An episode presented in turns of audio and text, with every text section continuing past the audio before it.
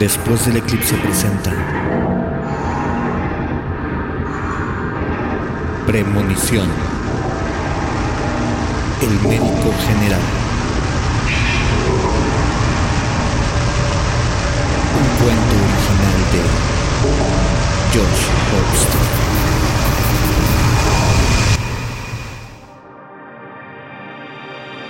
Computer Chemist. Icon 0. Icon 1. 2007. Terra in Flight.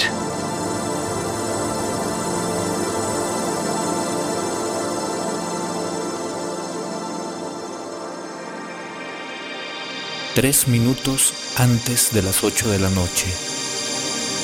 Por fin las ocho. La hora de salida del doctor Alberto Álvarez Preciado después de 36 horas continuas de trabajo. El médico al que debía entregar la guardia se reportó enfermo de último momento. Al parecer, la noche anterior, que fue 15 de septiembre, había acudido a una noche mexicana y la variada cena y otros excesos se vieron reflejados a la mañana siguiente con visitas cada vez más frecuentes y dolorosas al baño.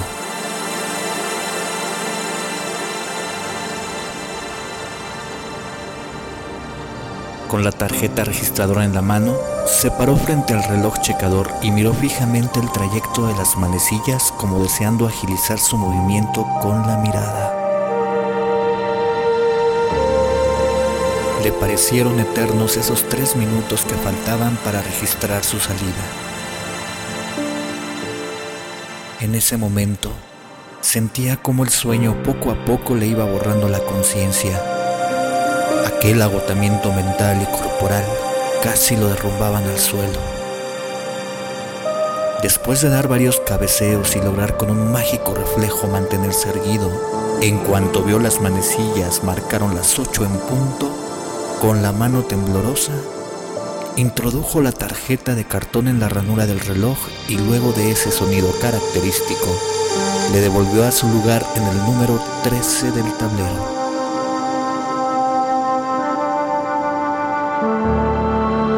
A pesar del cansancio y del sueño, no quiso perder ni un minuto más.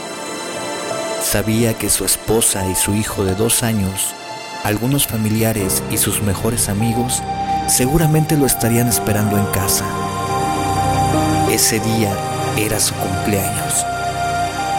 Y con certeza, al igual que en ocasiones anteriores, su familia le habría preparado una sorpresa. Dio media vuelta y se dirigió al estacionamiento. Subió a su auto un Jetta color negro que había adquirido de la agencia ese mismo año. Luego salió del hospital.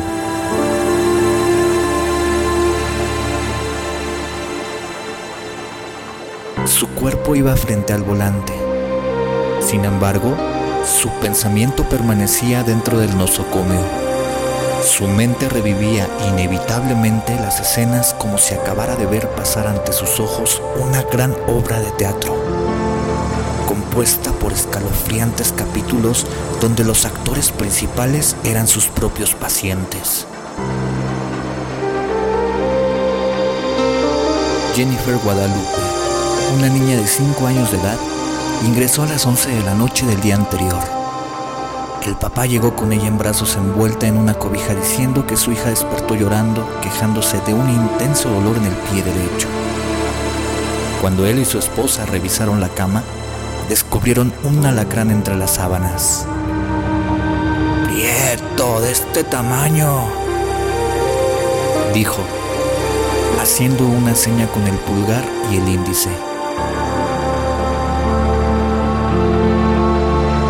De inmediato la mamá le dio a la niña un vaso con leche.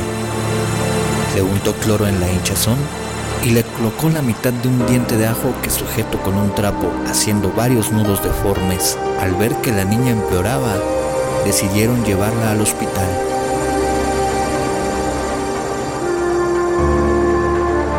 La pequeña no podía articular bien las palabras. La cialorrea y la parestesia de labios y lengua se lo impedían. De inmediato, el doctor pidió a la enfermera Carmelita administrarle un frasco de suero antialacrán. La dejaron en observación con venoclisis en la muñeca derecha y mascarilla de oxígeno.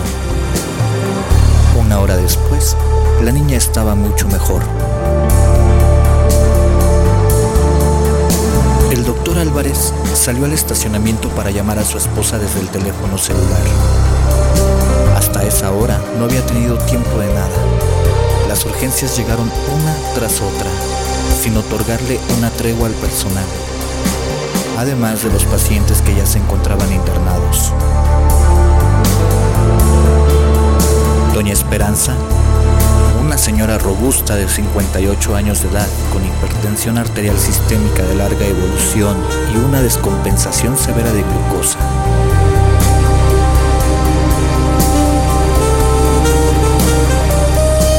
Eduardo, un niño de dos años de edad, con deshidratación moderada ocasionada por tres días continuos de evacuaciones líquidas y vómito.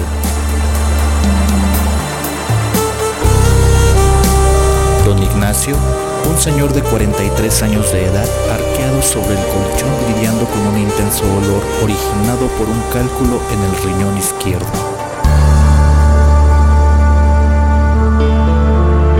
Patricia, una mujer joven con el rostro pálido y facies de angustia, se hallaba literalmente pegada a la cama.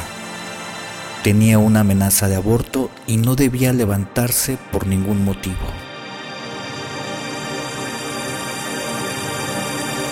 La luna estaba a medio llenar en lo más alto del firmamento. Parecía un algodón de azúcar a medio comer con el contorno superior desgarrado a pellizcos con los dedos.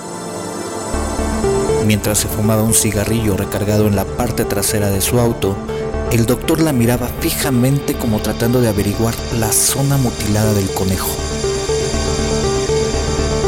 Automáticamente, el recuerdo de su madre le inundó la mente. Ella había muerto cuando él apenas era un niño. Una noche entró a su recámara y la encontró llorando.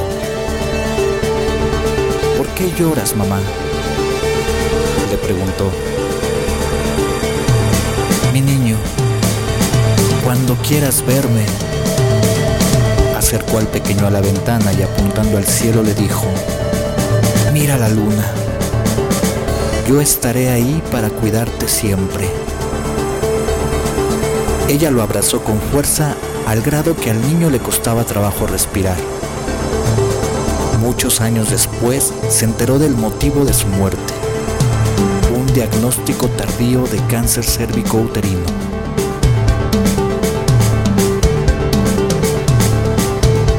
Un estridente grito lo aterrizó en la realidad.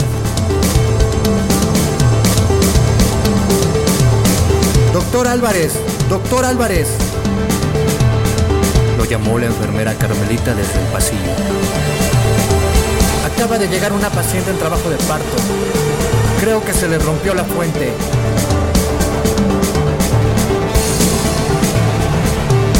No dijo nada.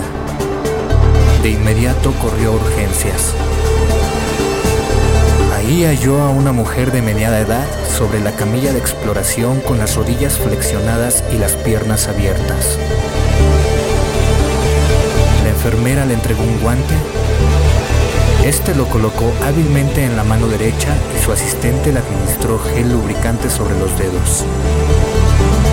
Unos segundos después, el doctor volteó a ver a la enfermera y con tono de resignación solo exclamó, Está completa. Sin esperar indicaciones, la enfermera corrió por el equipo básico para atender el parto ahí mismo. Unos minutos más tarde se escuchó el llanto fuerte del recién nacido cubierto con una ligera capa de sebo y sangre. Cuando el doctor le cortó el cordón umbilical, lloró con más fuerza, como si sintiera que lo estaban separando para siempre del cuerpo de su madre.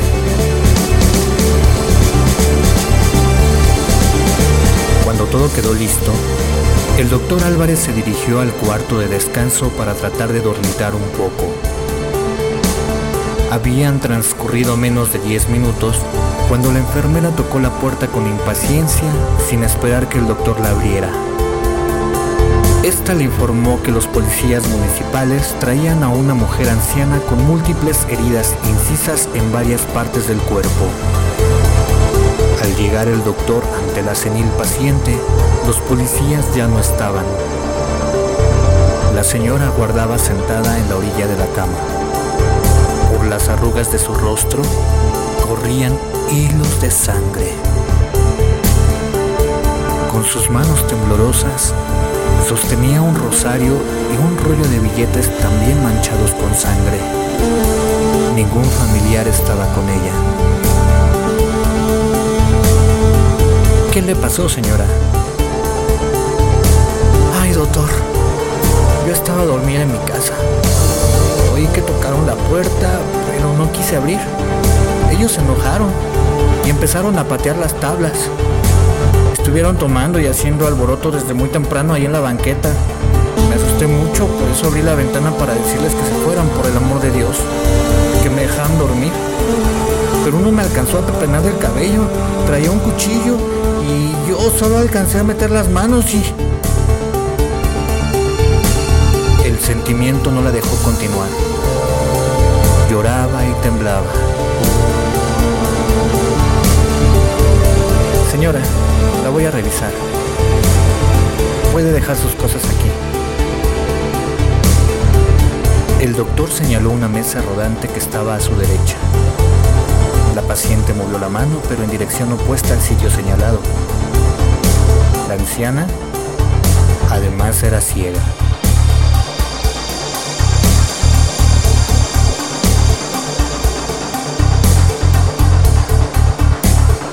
Iba amaneciendo cuando terminaron de atender a la señora, así que ya no tuvo tiempo de ir al cuarto para descansar un poco. Se metió a la cocina y se preparó un café.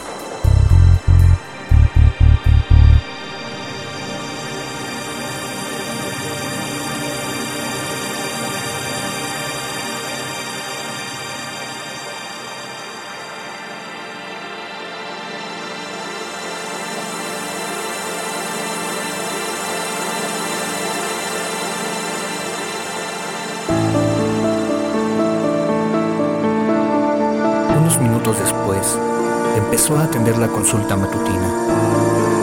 Nada fuera de lo habitual. Pacientes de todas las edades con infecciones respiratorias agudas. Otros más con gastroenteritis. Mujeres con citas programadas de control prenatal. Y no podían faltar pacientes con enfermedades crónico-degenerativas como hipertensión arterial y diabetes mellitus. Por la tarde, se encargó de realizar algunas suturas menores y atender diversas urgencias. Nada de gravedad. Así transcurrió el resto del día.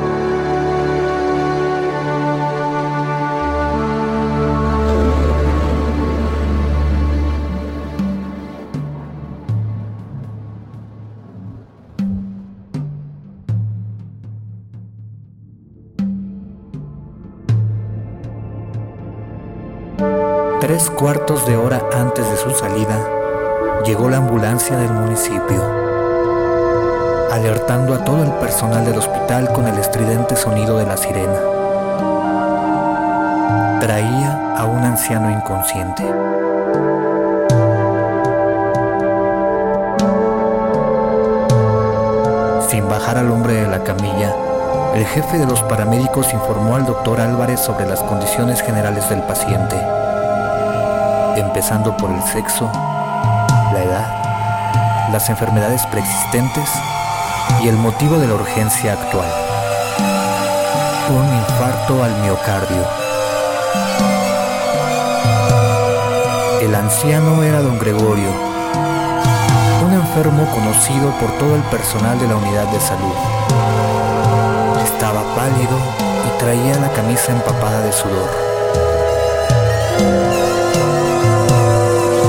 El doctor y la enfermera de turno, Lupita, inmediatamente iniciaron maniobras de reanimación cardiopulmonar, con ombú y masaje cardíaco y posteriormente con descargas de electroshock.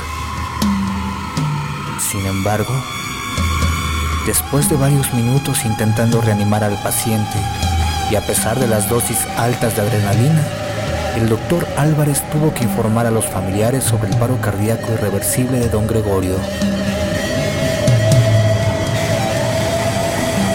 Después de llenar los formatos correspondientes del deceso, el doctor miró su reloj y descubrió que casi era la hora de su salida.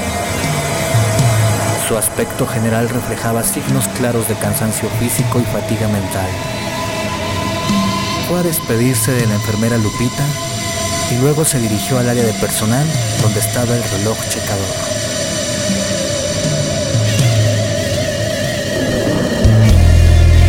Justo al bajar la rampa del estacionamiento del hospital, el doctor Alberto Álvarez Preciado encendió la radio del auto. Sintonizó como de costumbre la tapatía para escuchar su programa de música favorita. Serenatas Tapatías. Una colección de música romántica viejita que transmitían de 8 a 10 de la noche.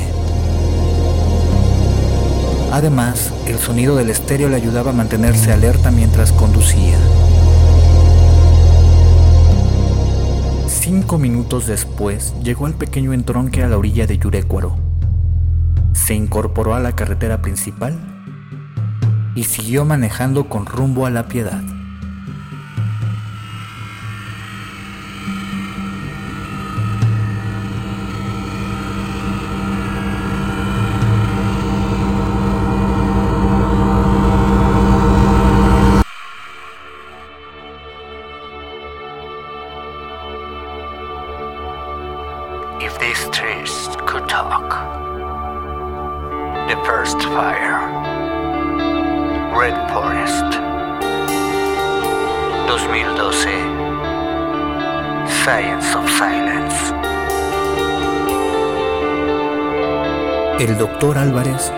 Deseaba llegar cuanto antes a su casa.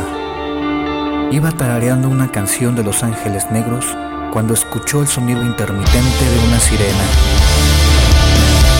Al principio muy lejano, luego con cada metro que avanzaba, el sonido iba aumentando de intensidad hasta que una ambulancia pasó a toda velocidad frente a él por el carril contrario.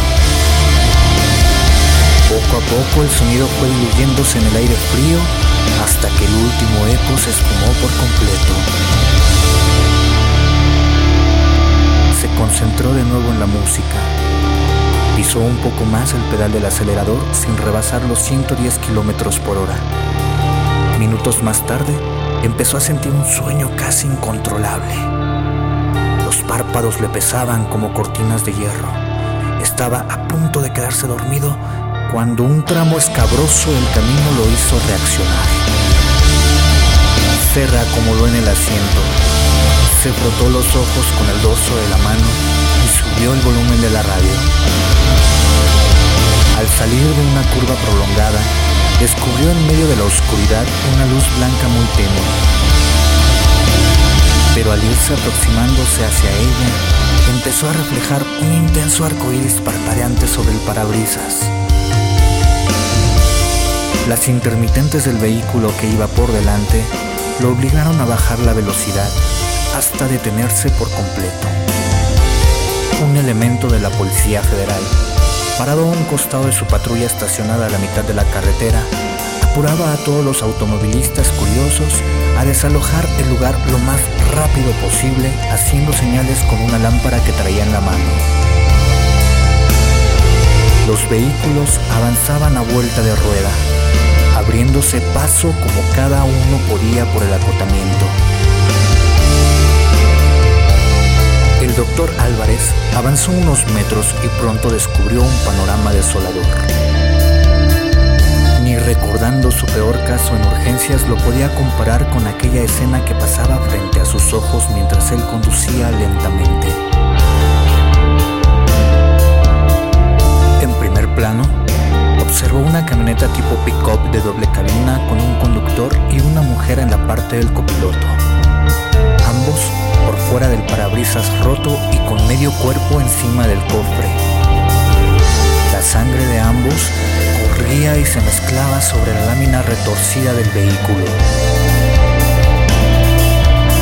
Observó también, literalmente trabado con la defensa de la camioneta, un coche color negro doblado como acordeón desde la defensa hasta el asiento del conductor.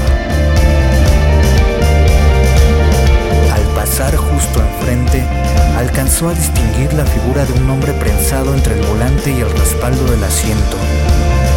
Tardó unos segundos en advertir que se trataba de un auto negro marca Jetta. Le dio el último vistazo, alcanzó a percibir algo extraño en las placas. Le parecieron muy similares a las de su carro, pero no pudo distinguirlas por completo por las condiciones en las que quedó el vehículo y por la iluminación inconstante del lugar. Ese extraño pasaje lo obligó a orillarse y a bajar del auto. Abriéndose paso entre curiosos, policías y rescatistas, pudo llegar a la parte trasera del auto negro. No podía creer aquel raro descubrimiento. En realidad, la serie de números y letras de las placas eran exactamente igual a las de su carro.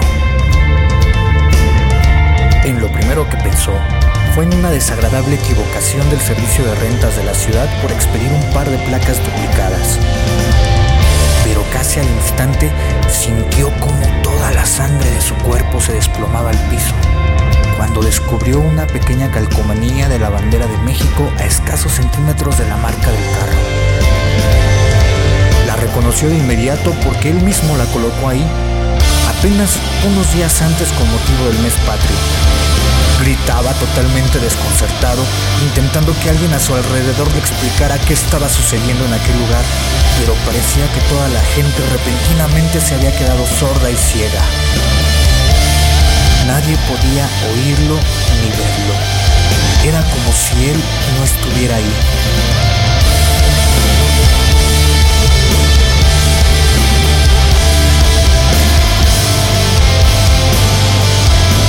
Horas más tarde, el doctor Alberto Álvarez Preciado deambulaba por los pasillos del hospital. Las paredes le parecieron más grises de lo normal. Muchas lámparas estaban apagadas. Sin embargo, eso no le extrañó mucho. Sabía que después de la medianoche la enfermera de guardia solía apagarlas y dejar algunas encendidas solo en los puntos más necesarios.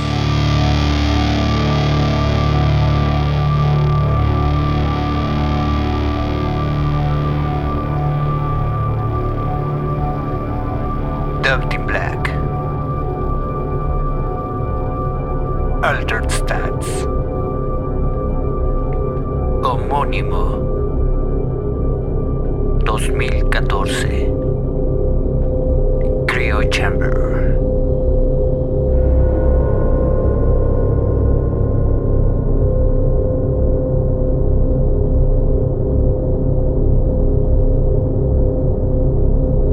El pasillo era angosto, pero a la mitad de este se ampliaba un par de metros, espacio que daba lugar a la central de enfermeras. Justo enfrente, la puerta de entrada a la sala de mujeres. El doctor Álvarez entró para dar un vistazo a los pacientes que había internado unas horas antes, pero al parecer en ese momento dormían. La sala semioscura gozaba de una inusual calma. Pocas veces recordó haberlas visto así. Aprovechó para revisar en silencio los expedientes de cada una. Se alegró al descubrir mejoría en todas, al grado que algunas serían dadas de alta por la mañana. Regresó al pasillo y siguió caminando. Le sorprendió no cruzarse con el médico de guardia, con la enfermera o con algún otro trabajador del hospital. Pero supuso que estarían en sus respectivas áreas descansando un poco. Al pasar frente a un cuarto pequeño que solo se usaba esporádicamente para pacientes muy graves, miró a un hombre de avanzada edad, parado junto a la cama donde yacía una mujer de pelo blanco dormida. Sin pedir permiso, entró y se aproximó al otro costado de la cama. Cuando vio de cerca el rostro del anciano, lo reconoció de inmediato y sonriéndole como si hubiera encontrado a un familiar que no veía en años, le dijo, Don Gregorio, qué gusto verlo. Pensé que usted estaba... No terminó la frase. Hizo una pausa y luego agregó. Qué bueno que usted está bien. Viejo lo observó detenidamente como tratando de acordarse de él. Luego exclamó. Ah, usted es el doctor que me atendió cuando llegué aquí. Sí, arribó cuando casi terminaba mi guardia, pero ¿cómo se siente? Yo estoy muy bien, doctor, pero mi esposa se enfermó cuando supo que me trajeron al hospital. El anciano observó con mucha ternura, casi a punto de llorar, aquella figura diminuta, frágil e inmóvil en medio de la cama, como deseando invadir su cuerpo para transmitirle toda su energía. Bueno, pero seguro se recuperará el saber que usted se encuentra bien. ¿Bien? ¿A qué se refiere, doctor? Con una expresión de asombro, el viejo preguntó. ¿Por qué está usted aquí? No esperaba verle tan pronto. La puerta estaba abierta y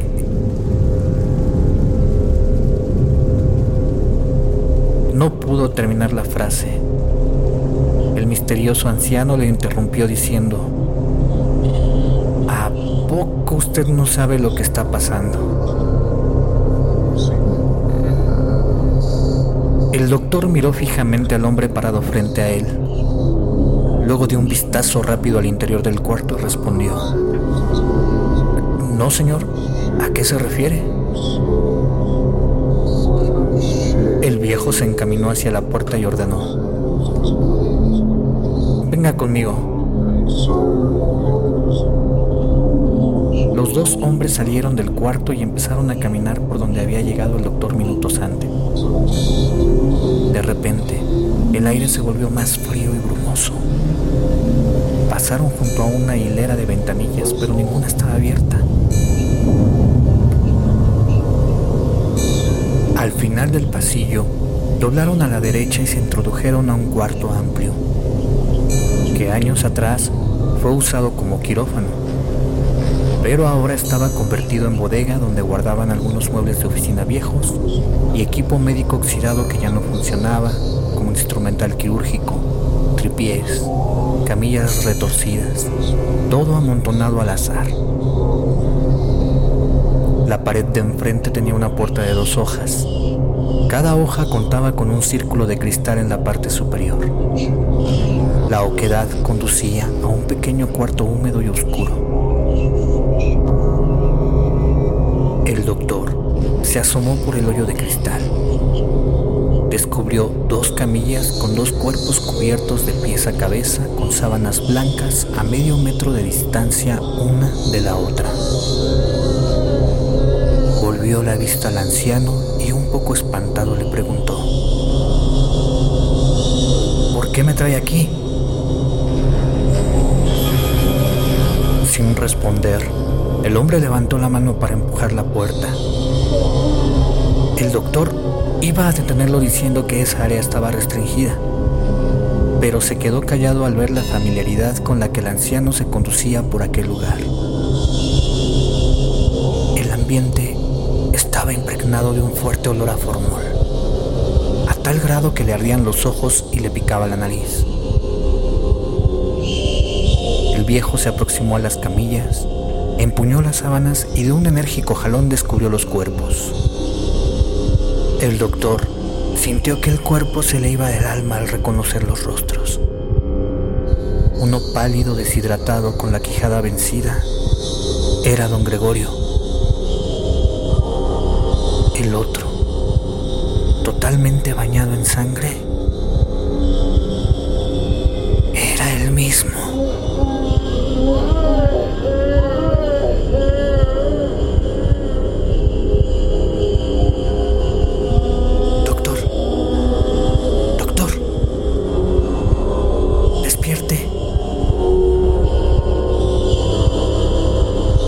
Enfermera Lupita despertó al doctor Alberto Álvarez Preciado. Este se había quedado dormido en una silla esperando que el reloj checador diera las 8 de la noche para registrar la salida. Se le pasó la hora de checar. Vea, ya son las ocho y media. La enfermera señaló el reloj. Vaya a su casa a descansar, doctor. Sí, sí. Gracias. Todavía un poco aturdido, el doctor Álvarez se levantó y checó su tarjeta. De inmediato, llegaron a su mente las escenas que había soñado o imaginado. No supo cómo explicárselas. Se sentía totalmente confundido. Así que ya no quiso saber nada del asunto ni indagar acerca de don Gregorio. Él sabía lo que había sucedido y también que era irremediable. Por lo tanto, cualquier duda o pregunta seguramente lo juzgarían de loco. Cruzó por la sala de espera, pero se detuvo un momento para observar a ambos lados del pasillo. A su alrededor, todo transcurría dentro de lo normal. Sin perder más tiempo, se dirigió al estacionamiento, subió al auto y se marchó.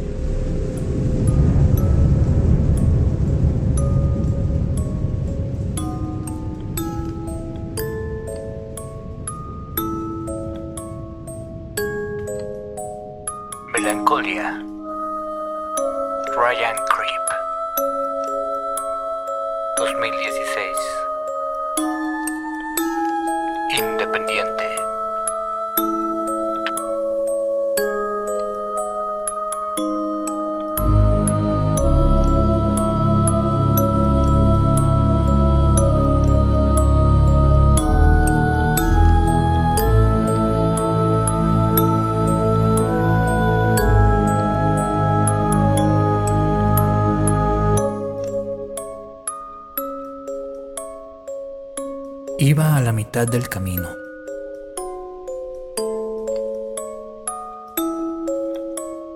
Escuchó el ruido de una sirena. Unos segundos después, el destello de luces rojas y azules a través del espejo retrovisor lo encandilaron. Automáticamente el cerebro ordenó al pie derecho bajar la velocidad y circular con precaución por el acotamiento. Un minuto, una patrulla a su máxima velocidad lo alcanzó y siguió de paso. Un instante más tarde, una ambulancia hizo lo mismo.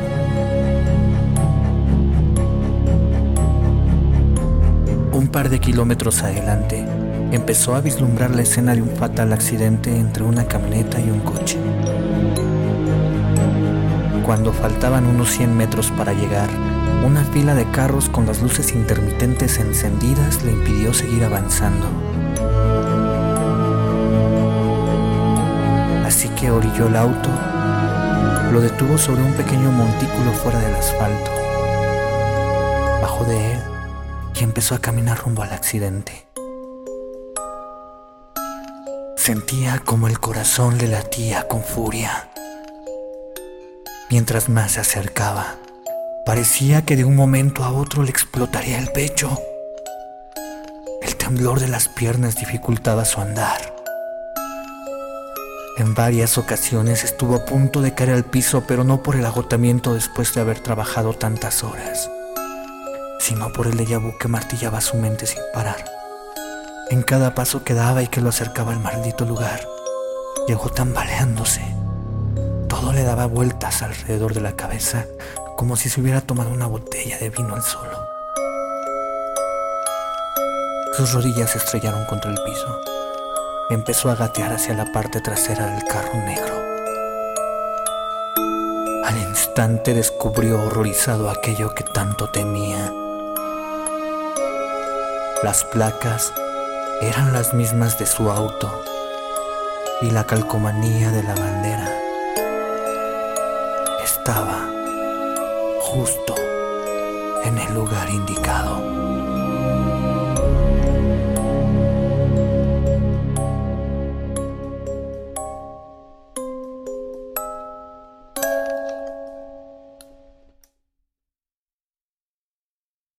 Doctor.